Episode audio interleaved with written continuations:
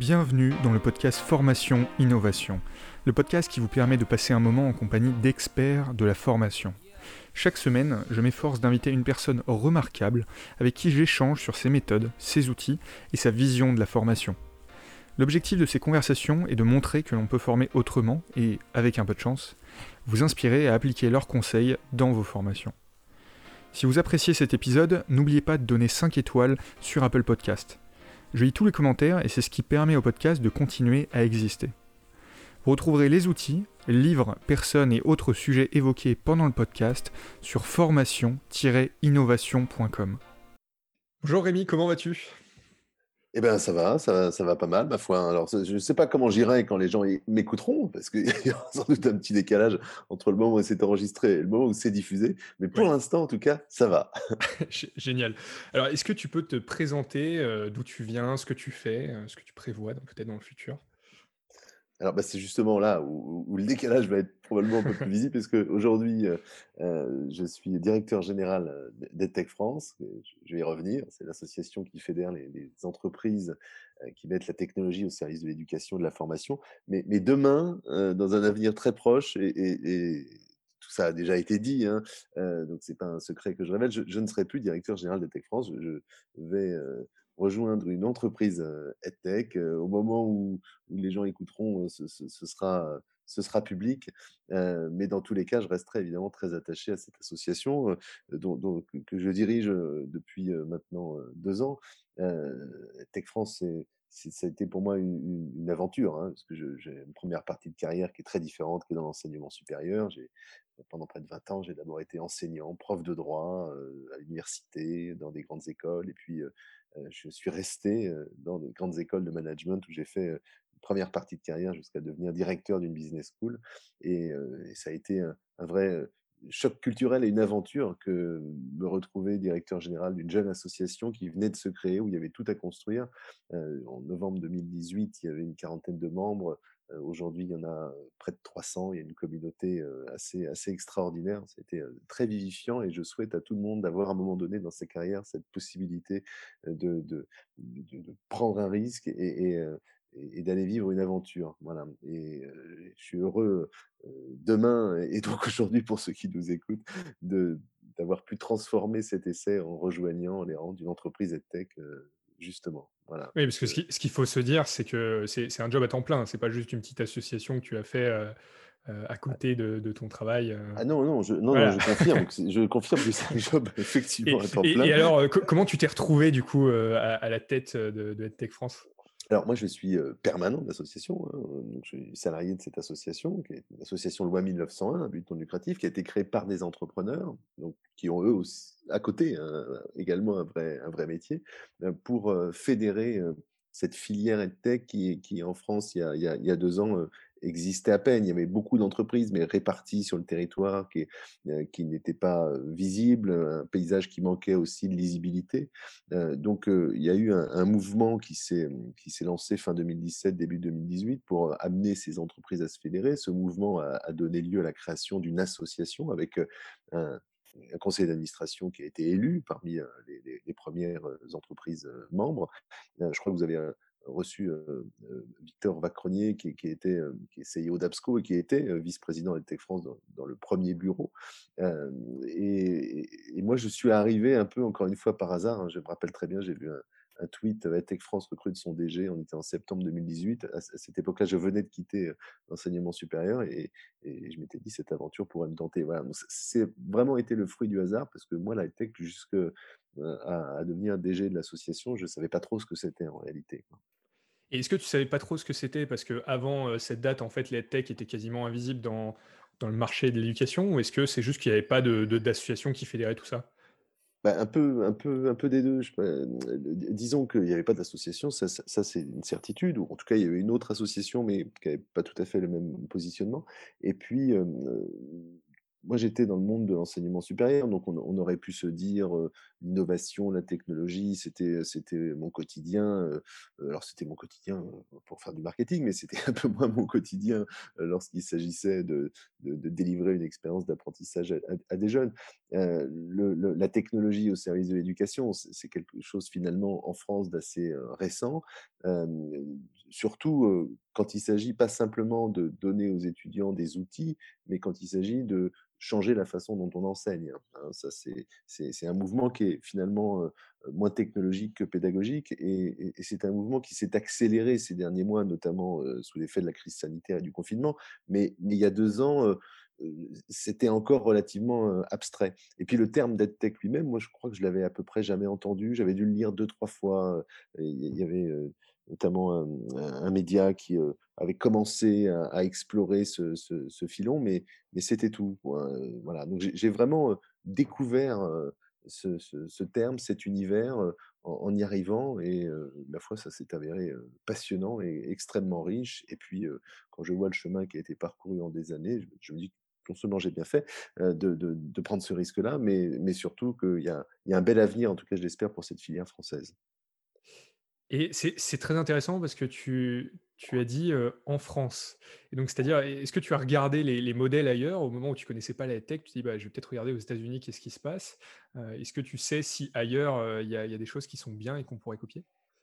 Alors j'ai assez vite, compris qu'en France, d'abord, il y avait des réalités qui étaient très différentes selon le segment du marché de la high-tech sur lequel on on on pouvait se positionner, hein. Il y a schématiquement 3 segments à ce marché, l'enseignement scolaire, donc toutes les solutions, ressources, outils, applications, y compris le hardware à destination des établissements scolaires, des jeunes, hein, de, primaire, collège, lycée, l'infra-bac, hein et puis également des solutions, périscolaires, ludo-éducatives, le soutien scolaire et cetera.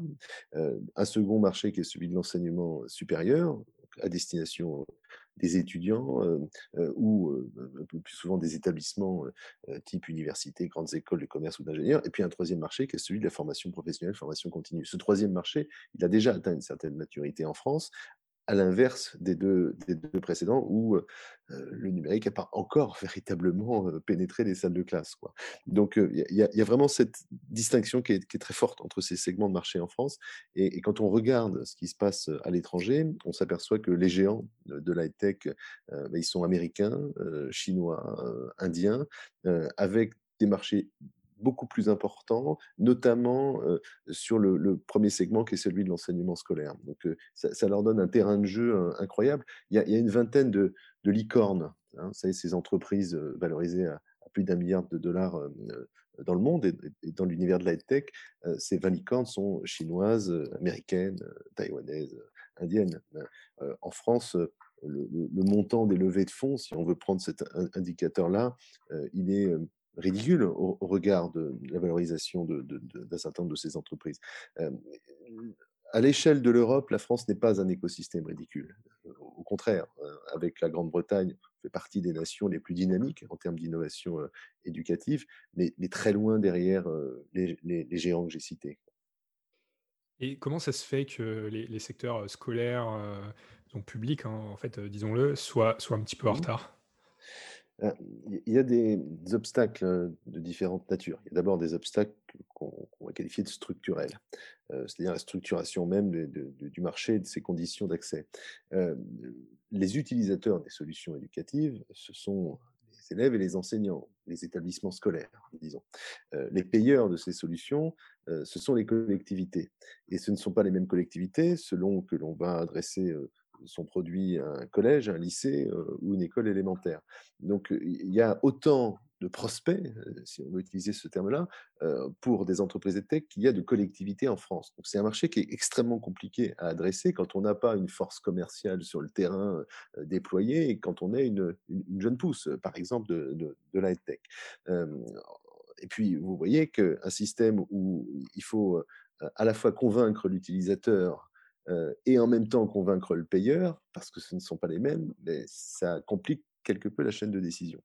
Ensuite, il y a des freins que je vais qualifier de culturels. Heu, d'abord, il heu, peut y avoir une certaine méfiance à l'égard du numérique, hein. On diabolise assez souvent, les écrans. On pourrait, consacrer un podcast rien qu'à cette question et ces fantasmes, mais pour autant, c'est quelque chose que l'on que auquel on se heurte parfois. Et puis, il y a surtout une méfiance, à l'éducation nationale ou, à l'égard des acteurs, privés, parce qu'on on va nous répondre que l'éducation, c'est pas un marché, etc., que ça doit être gratuit, que bon, on oublie un peu vite que les manuels scolaires, c'est pas gratuit non plus, que, que par ailleurs dans ce monde, rien n'est gratuit, que la, table sur laquelle l'enfant prend, ses notes sur son cahier, elle n'a pas été gratuite non plus, etc. Mais il y a une difficulté qu'il faut surmonter pour créer un, lien réel de collaboration, de co-construction, pour utiliser un terme à la mode, entre les acteurs privés hein, et les acteurs publics. Et ça, on n'a pas encore réussi à le créer. Et puis en dernier lieu, on manque de, moyens. C'est 500, 600 millions d'euros qu'il faudrait investir pour transformer le système éducatif français. Je ne parle même pas d'une transformation en profondeur on a eu des plans où on a investi dans du matériel, dans du hardware, dans des tablettes, dans des ordinateurs, mais on n'a peut-être pas suffisamment investi dans la formation des enseignants. C'est, une chose d'avoir un ordinateur, c'est autre chose de savoir s'en servir. Et puis on a surtout très peu investi dans les ressources pédagogiques, dans les outils numériques, etc. Donc il y, a, tout un travail de fond à réaliser. le confinement accélère les usages du numérique, mais pour autant, la route est encore longue, selon moi. Et donc dans un monde idéal, euh, quelle serait, euh, quelle serait la relation entre les tech et, et ça? Et tout, tout, cet écosystème Comment, comment tu, si tu pouvais faire tous les liens possibles, quelle serait pour toi euh, la, meilleure manière d'y arriver vite? J'essaye, hein, j'ai essayé en tout cas, et, et, j'ai semé des graines. Hein. Bon, d'autres les arroseront après moi, mais il se passe quand même des choses. Il y a des frémissements. Pendant, pendant deux ans, si on veut Aujourd'hui, alors, elles sont où ces graines? Où est-ce que tu as le plus investi? D'abord, d'abord si, je reste spécifiquement sur le, secteur de l'enseignement scolaire, qui est le plus complexe, on, a essayé, enfin, on travaille en bonne intelligence avec les institutions, avec le ministère de l'Éducation nationale, la direction du numérique pour, pour l'éducation. au mois de novembre, il y a eu les états généraux du numérique pour l'éducation, nous étions présents et, et nous avons eu des prises de parole. On, travaille sur des dispositifs expérimentaux dans, quelques départements. Donc, ces liens, ils, existent. Après, entre le lien et l'action, entre la réflexion et la mise en place de, processus d'achat simplifié, par exemple, il y, a un temps qui, est un temps ministériel qui n'est pas nécessairement un temps économique. Hein. Le, temps des administrations n'est pas le temps des startups. Donc, on, va petit pas par petit pas, on, avance, mais, c'est quand même très, très long, très difficile. et puis, bah, il y a un million d'enseignants en France, donc c'est aussi très compliqué. parmi ces enseignants, on l'a vu pendant le, confinement notamment, certains sont déjà très aguerris au numérique, hein, ils s'autoproclament des, pédagogiques, d'autres sont carrément réfractaires, et puis entre les deux, il y a une majorité d'enseignants n'ont pas d'avis ou, en tout cas qui ne savent pas. c'est surtout à cela qu'il faudrait qu'on s'adresse aujourd'hui pour montrer quelles sont les opportunités que le numérique peut apporter au système éducatif, plutôt que de ne regarder cela que par le prisme des, risques. Hein. Quand on parle de numérique, on nous parle de temps d'écran, on nous parle de protection des données. Euh, bien sûr qu'il que, y a des dangers euh, à toute chose, il y a des dangers. Mais euh, quand on parle d'intelligence artificielle, on a l'impression que c'est un robot qui va remplacer le prof. C'est exactement le contraire. Les opportunités numériques, c'est au contraire peut-être une école plus inclusive, une école où les, les temps d'apprentissage sont décloisonnés, une école où on peut davantage personnaliser les apprentissages. le numérique, c'est finalement une façon de remettre l'humain au cœur du système et, et, on l'oublie un peu parfois. Et alors, pour, pour, revenir du côté un peu positif de la chose, qu'est-ce qui se passe bien du coup de l'autre côté, plutôt pour la formation professionnelle, du coup, j'imagine quelles, ont été les évolutions depuis que tu as pris la direction d'EdTech France? Alors, côté formation professionnelle, il y, a, un marché qui existe, qui, est certain. Alors, d'abord, avec différents modèles d'affaires, on peut penser à des entreprises qui travaillent en B2C, qui vont être elles-mêmes organismes de formation. Hein. Une entreprise qui délivre une formation à distance et de qualité, c'est à la fois une entreprise de tech, parce que l'expérience, elle est technologique et pédagogique, et c'est aussi un organisme de, formation. Donc, il y a un premier marché en B2C, comme on dit, un business to consumer, donc on va s'adresser à, des apprenants. et puis, il y a aussi tout un marché en, B2B, soit parce que les entreprises de tech vont proposer à de grandes entreprises qui ne sont pas tech même, ce qu'on appelle les fameux grands comptes, des dispositifs de formation ou des briques technologiques permettant de dispenser à, leurs collaborateurs des formations pour assurer une montée en compétences, etc. On, voit bien qu'on est à un moment donné où les métiers changent. Et, encore une fois, la crise sanitaire accélère cette transformation. Et quand les métiers changent, quand des, des, filières économiques se transforment en profondeur, il faut aussi adapter les, compétences. Donc, il y a un enjeu de formation qui est lié à la transformation que les entreprises tech sont en capacité d'adresser aujourd'hui. Et puis, il y a un dernier type de clients qui sont les organismes de formation plus traditionnels, hein, qui, jusqu'à un, passé récent, faisaient 100% de leur formation en présentiel, comme on dit, c'est-à-dire dans une salle de formation, et qui aujourd'hui ont, plus ou moins contraints et forcés, ont, l'obligation d'assurer au moins une partie de leur formation à distance ou d'hybrider les formations. Et là, les entreprises de tech ont à la fois des outils et puis un savoir-faire, une expertise qui peut les amener à, réussir la transformation de, leur modèle. Donc, et puis dans ce, dans ce segment de marché-là, on ne retrouve pas les mêmes frein culturel, il n'y a pas cette méfiance à l'égard du numérique, en tout cas elle n'est pas comparable. Et puis, et puis il n'y a pas non plus cette méfiance à l'égard du privé par, définition. Donc c'est beaucoup plus facile aujourd'hui quand on est une entreprise de tech de s'adresser à ce marché-là, celui de la formation professionnelle, j'allais presque dire de la transformation professionnelle, que d'aller sur le marché de, des, enfants qui n'est pas vraiment un marché. Puis dit comme ça, marché des enfants, alors si quelqu'un le tweet, ça, va être terrible. Mais, c'est en tout cas, c'est le marché de l'enseignement scolaire. Et, mais c'est vrai que cette, question de prix, euh, par exemple aux États-Unis, même dans le public, en fait, ne semble pas être autant un sujet parce que justement les, les dépenses, alors on pourrait les critiquer tout autant peut-être, mais sont exorbitantes pour une année, mmh. même, dans le public. Mais ce qui fait que du coup, les, les tech ont l'air de se développer beaucoup plus facilement derrière. Et ça, c'est vrai que c'est intéressant. Est-ce que tu penses que le, le, Covid finalement été bénéfique ou pas à la filière tech? Alors, c'est d'abord, je ne dirais je ne le dirai jamais comme ça, mais parce que ça reste une Oui, pour tout le monde. effectivement, alors je vais je vais reformuler. Est-ce que ça non, non, mais je comprends parfaitement. Voilà, on le dit, hein, dans toute crise, il y a des risques, il y a des opportunités et il y a probablement pour la filière EdTech en particulier, des opportunités que la crise sanitaire fait émerger. Ça, c'est une certitude. Il vaut mieux être dans la EdTech que dans l'événementiel par les temps qui courent. ça, c'est certain. Après, la, photographie, elle est un peu contrastée, hein, parce que d'abord, il y a des entreprises qui ne s'en relèveront pas, hein, parce que des entreprises fragiles, des structures qui viennent de se créer, qui ont une trésorerie relativement faible, quand vos clients sont eux-mêmes impactés, repoussent des plans de formation, repoussent des projets, ben, vous avez une chance sur deux de ne de, de, pas vous en remettre. Donc, il y a quand même des entreprises tech qui sont fragilisées. Ensuite, tout dépend aussi de leurs outils, de leurs solutions. C'est sûr que pour les entreprises qui proposaient des outils techno permettant de faire classe à distance, par exemple, ah, bah là, oui, il y, a eu un afflux de commandes. Pour celles dont le, le, produit est un outil d'interaction dans une classe pour permettre d'échanger en temps réel, par exemple avec le smartphone entre, entre le, prof et les élèves, bah, c'est un peu plus compliqué parce que ça suppose qu'on soit dans un, dans un dispositif de formation en présentiel. Donc voilà, tout, on a fait une étude avec le cabinet EY Parthenon, euh, j'ai pas les, chiffres exactement en tête, mais c'est à peu près 50% des entreprises qui ont eu un impact positif sur euh, leur, euh, leur business et, pour les autres, un impact plutôt négatif. Et est-ce que tu penses que la perception des tech est différente? Parce que, par exemple, j'ai interviewé Yannick Raffenel, que tu connais peut-être, qui, ah bah qui bah Yannick, Yannick, il est, il est vice-président de l'association également. Oui, voilà, exactement. Eh et, donc, du coup, Yannick avait cette, cette, discussion avec moi et, expliquait en fait que finalement, le, la, crise sanitaire a fait émerger le pire du distanciel la plupart du temps. Donc, c'est-à-dire qu'il y a eu des super choses qui ont été mises en place, mais aussi des personnes certainement qui ont été dégoûtées.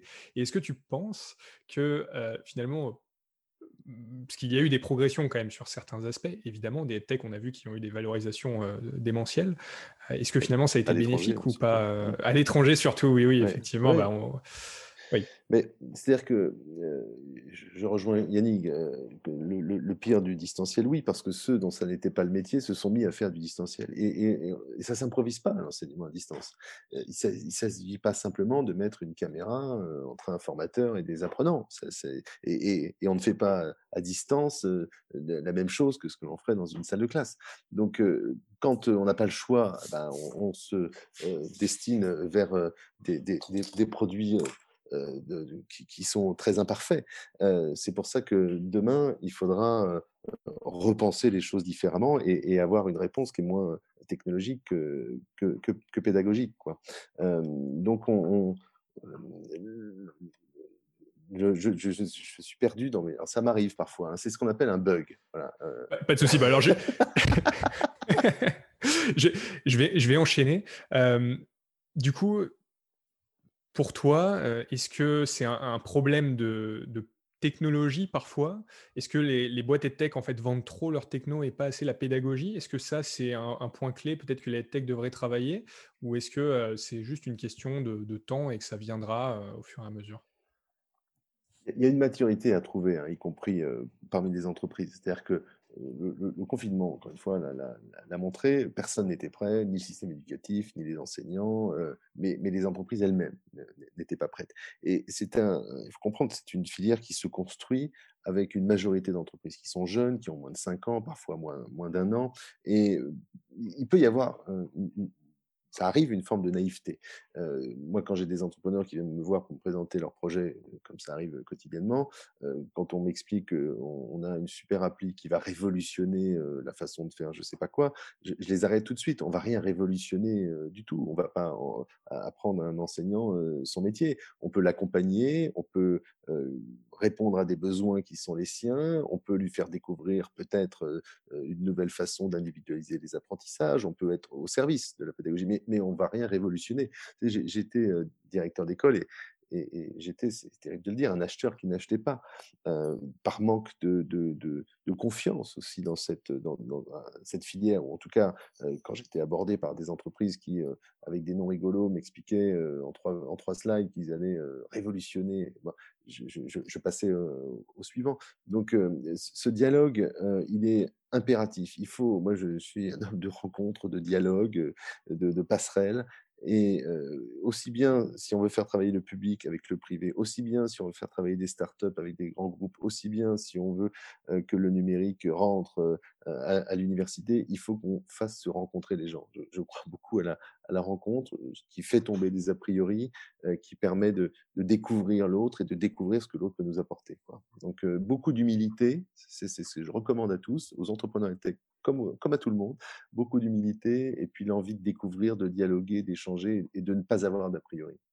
J'ai l'impression, moi, de l'expérience que j'ai justement de travailler avec des des des personnes qui achètent des solutions EdTech, que ce qui est plus facile à vendre actuellement est d'abord la facilité. C'est-à-dire, heu, le le gain de temps, le gain, Mmh. heu, d'argent et cetera, avant d'aller, sur des solutions plus, heu, peut-être plus pédagogiques qui sont probablement tout aussi intéressantes, voire même plus intéressantes.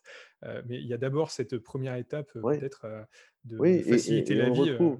Il y a il y a à peu près 300 entreprises EdTech, heu, membres de l'association. Il y a il y a il y a 300 solutions différentes.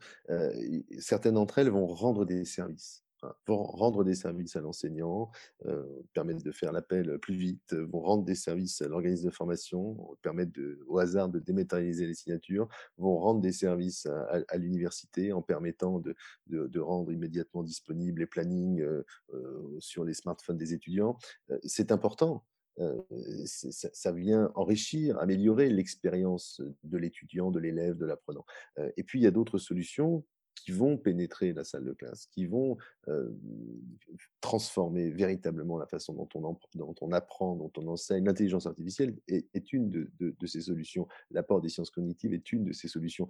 Le micro-learning, c'est-à-dire, heu, ou ou le mobile learning, comment est-ce que le téléphone peut devenir un outil d'apprentissage, heu, c'est aussi une de ces solutions, hein. On n'est pas simplement dans le service, heu et il faut être plus ambitieux pour aller chercher ces solutions-là. C'est plus facile dans un premier temps de dire je vais utiliser ça parce que ça va me permettre d'aller plus vite, parce que ça va me permettre de- de- Oui, d'optimiser mon temps, euh, que de se dire je vais euh, demander à mes enseignants euh, euh, de, s'intéresser à telle nouvelle technologie de manière à ce qu'ils changent. Bon, euh, j'ai été prof, le jour où on m'a demandé de faire des PowerPoint, euh, j'avais l'impression que le, ciel me tombait sur la tête. C'est pas facile de demander à des enseignants de changer leur posture, c'est pas facile de demander à, des enseignants euh, euh, de, travailler différemment.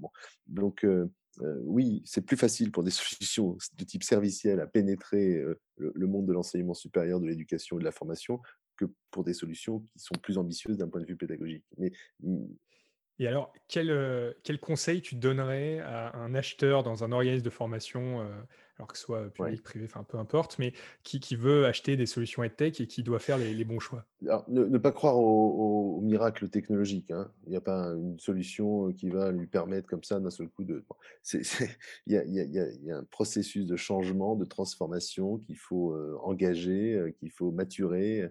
euh, et, et- et tout ça, euh, euh, ça a un coût. C'est-à-dire que euh, croire que euh, digitaliser, euh, euh, mettre du à distance, euh, euh, utiliser une plateforme, euh, ça va être une économie. euh, Non, c'est d'abord un coût, c'est d'abord un investissement. Donc, euh, on ne s'intéresse pas au numérique éducatif, aux technologies de l'éducation euh, dépenser moins d'argent. On s'y intéresse parce qu'on a la conviction que euh, on, doit transformer à la fois son, modèle euh, pédagogique et probablement aussi son modèle, son modèle économique.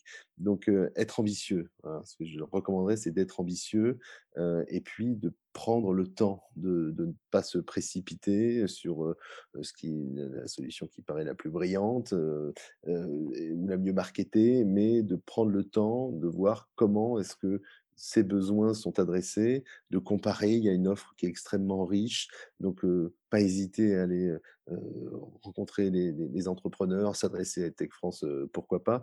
Et puis, si, c'est possible, ce serait bien aussi de, privilégier les entreprises françaises, voilà, parce que la souveraineté, c'est pas un vain mot, notamment par les temps qui courent, parce que le modèle économique des entreprises françaises, il est vertueux, il n'est pas fondé sur la monétisation des données.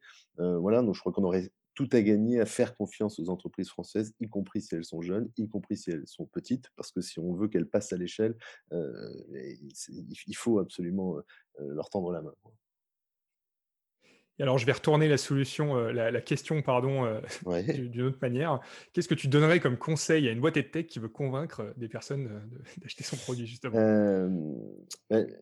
Être c'est difficile, hein, parce que parce que ça dépend Ah, c'est très général produit, ça évidemment. dépend du type de mais et puis voilà, c'est encore une fois, si la solution vient transformer l'expérience d'apprentissage, c'est pas tout à fait la même chose.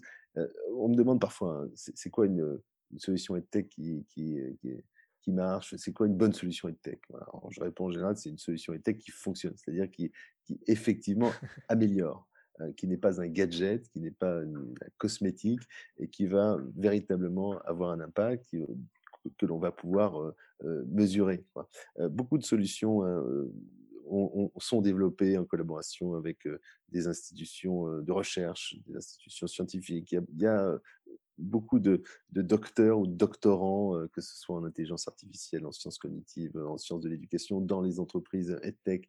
On on a beaucoup de pédagogues aussi qui, interviennent. Il y a souvent des conseils scientifiques dans ces entreprises. Donc, heu il y a cette nécessité de prouver, et quand, vous êtes un prof, vous faites, dans une salle de classe, on part du principe que vous savez faire. Bon, on part du principe que ça va marcher puisque depuis la nuit des temps, c'est comme ça qu'on enseigne. Quand vous êtes une entreprise innovante, heu, la charge de la preuve, elle repose sur vous. C'est à vous de prouver que ça va marcher. Donc, heu, voilà, il faut, heu, avoir conscience de ça. Quand on est innovant, il faut apporter, la preuve tangible que cette innovation, elle est utile, elle est efficace. Très clair. Alors je vois que le le temps avance, est-ce que tu es prêt à passer aux questions de la fin? Ah bah, heu, allons-y, là, c'est le le là, A j'ai c'est sans filet, c'est sans filet. Alors la formation en 10 ans, c'est quoi? Heu, ah bah, j'espère qu'on sera plus confinés d'abord, donc heu, ce sera, une une formation, très probablement, hybride, on gardera des temps de présentiel parce que je suis convaincu que l'apprentissage, c'est aussi voire d'abord une expérience sociale, notamment pour les, pour les plus jeunes, mais on aura gagné également en souplesse avec d'autres outils qui, permettront de décloisonner le temps, qui permettront d'interagir avec ses pairs. bref, donc je crois que la, formation hybride sera le modèle demain. Ok. Est-ce que tu recommandes de suivre une personne dans l'univers de la formation? Ah bah, tu tu tu tu as cité Yannick Grafnel, par exemple, donc ça ça en fait ça en fait déjà mais mais il y en a beaucoup. Euh, je non, je je conseille de suivre, ben, les les les comptes d'EdTech France, d'abord, OK, très bien. très animés. Euh, on a beaucoup de speakers et d'influenceurs, euh, parmi nos membres et parmi les membres de de de notre conseil, d'administration. je conseille aussi, bah, de de s'intéresser à ce qu'écrit, François Tadei, que j'aime beaucoup, notamment son ouvrage Apprendre au 21e siècle, j'ai la chance d'avoir en podcast, parce qu'il m'arrive aussi d'en animer. voilà, je trouve que pour utiliser un mot que je n'aime pas, c'est inspirant. Voilà, il vaut mieux être inspirant qu'expirant, hein, ça c'est certain. Mais voilà, et puis après, chacun se fera son propre avis. Hein. Il y a des tas de gens qui écrivent, il y a des tas de gens qui qui s'expriment sur, sur, sur, ces questions de, transformation et, notamment de transformation pédagogique, parce que c'est ça qui me paraît le plus important. Est-ce que tu as un livre que tu recommandes? Euh, voilà, ça, c'est la question. Hein, on ne sait jamais quoi répondre. Hein. Alors, le, dernier livre que, j'ai lu, enfin, le dernier que j'ai lu, non, je ne vais pas te donner le titre parce que je ne l'ai pas fini. Hein, c'est quand même con. C'était pas bon signe. Non, mais justement, apprendre au 21e siècle de François Tadei, pour ceux qui nous écoutent, je, pense que c'est un, ouvrage incontournable. Ça, il a 2-3 ans, cet, ouvrage, donc euh, vous verrez qu'en 2-3 ans, il s'est déjà passé pas mal de choses. Mais en attendant une, suite qui viendra peut-être, je, je, conseille ce, premier tome. D'accord, qui, qui sera peut-être un petit peu plus euh, lisible, du coup, euh, que tu termineras un petit peu plus vite. Et oui, oui, ah non, il est très lisible. Non, non, il est très lisible. Et puis on se prend au jeu, surtout. Et puis on, enfin voilà, on a envie de. On, c'est pas une histoire, hein, c'est pas un roman, mais euh, toutes les expériences que François a, pu mener, les convictions qui sont les siennes. Et voilà, c'est très ça, ça, fait du bien et c'est très rafraîchissant. Et puis surtout, ça nous amène à vous poser beaucoup de questions. Donc, je conseille ce livre. Où est-ce qu'on peut te trouver digitalement? Ah bah, bon, sur tous les, les, non pas sur tous les réseaux, j'ai fermé mon compte TikTok. Euh, non, sur, Twitter et LinkedIn, très, très, très essentiellement. Alors, je, suis désolé, je réponds pas à mes messages euh, en temps réel parce que sur LinkedIn notamment, j'en ai trop et que c'est entre les messages sur Twitter, les messages sur LinkedIn, les, mails, les SMS, les WhatsApp, les Slack et les trucs, on, devient un peu fou. Donc, euh, vous me trouverez là, vous pourrez me lire, vous pourrez certainement m'écrire, mais soyez pas vexés si je réponds pas dans la minute. Voilà. ok. Bon, alors la question un petit peu piège, euh, et pas, euh, ne réponds pas à du sign. Hein. Quelle est ta boîte EdTech préférée? Eh bien, c'est celle euh, dans laquelle je serai quand vous écouterez ce podcast. ok, bon, il faudra aller voir sur le profil LinkedIn de alors pour, pour, découvrir ça. Ça marche. Génial. Est-ce que tu as un dernier mot du coup pour clôturer ce podcast? Non, oui, simplement pour que les gens qui, qui, écoutent et qui sont allés jusqu'au bout le sachent. Si j'ai bugué tout à l'heure, ça, c'est le, risque du, télétravail, c'est que j'avais un, ado qui cherchait des biscuits derrière moi, ça m'a un peu perturbé. voilà, donc je suis désolé, j'ai pas complètement répondu à la, question, mais, euh, mais j'espère qu'on fera un numéro 2 hein, un de ces jours. avec plaisir. Alors du, coup, petit, je repose ma question, est-ce qu'il y a un dernier mot que tu veux euh, partager aux, auditeurs avant de clôturer? Euh, ben, on, est tous euh, apprenants, on l'a été, on, le sera et, on l'est encore. Si on n'est pas apprenant, on est, on est parent d'apprenants. Donc ce, sujet euh, de la transformation, de, l'éducation, de la formation, c'est un sujet en réalité qui, nous concerne absolument tous. Et, moi, je suis convaincu, comme la plupart des entrepreneurs et tech, que c'est grâce à l'éducation, à la formation que on, peut rendre le monde meilleur. Voilà. Donc, euh, ne, saisissons-nous de ces sujets avant que d'autres ne s'en saisissent euh, à notre place. Merci Rémi. Du coup, on se revoit pour le deuxième épisode dans Avec euh, plaisir. quelques, mois. suite de ma question. Génial. Bon, merci beaucoup et à la prochaine. Merci beaucoup Elliot. Ciao. Merci d'avoir écouté Formation Innovation. Si vous êtes encore là, c'est que vous avez sûrement apprécié cet épisode. Si c'est le cas, le meilleur moyen de soutenir le podcast est de laisser une note sur Apple Podcast. Afin de retrouver les sujets évoqués pendant cet échange et de ne rater aucun épisode, rendez-vous sur formation-innovation.com.